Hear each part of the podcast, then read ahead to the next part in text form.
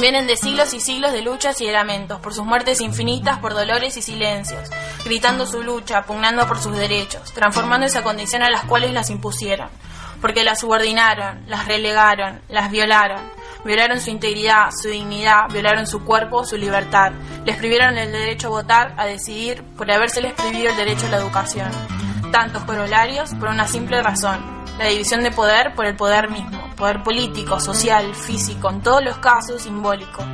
Y así fueron ellos, refugiándose en la rigidez y en la fuerza que connotaba su biología, porque por regla de tres siempre, la imagen corporal siempre fue el primer impacto en la relación social. El sistema los apoyó y entre ellos se reivindicaron, y porque de simbolismos nos creamos e ideamos los humanos, la cultura les dio la lectura y las herramientas y así construyeron el género. Dos géneros necesariamente diferentes, contrapuestos.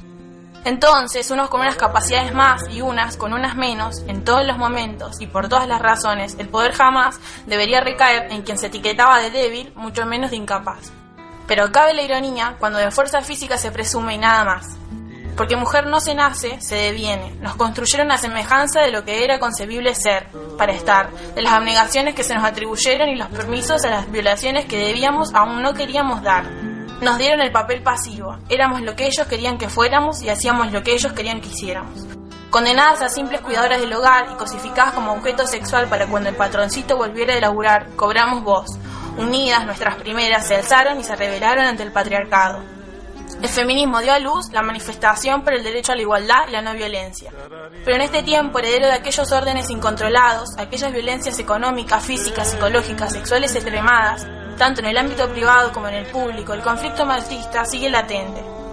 Hay una larga lucha por delante, la cual hacernos conscientes, hacerla cuerpo y sin miedo para romper con las opresiones aún existentes. Y el proceso de cambio deberá ser colectivo, porque interminablemente estamos todas y todos involucrados, todos los días, y la participación del Estado fue, es y será fundamental.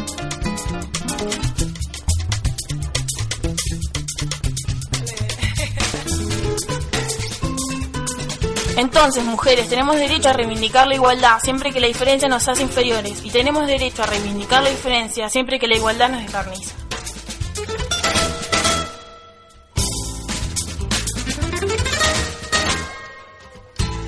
Porque me haces mucho daño, porque me cuentas mil mentiras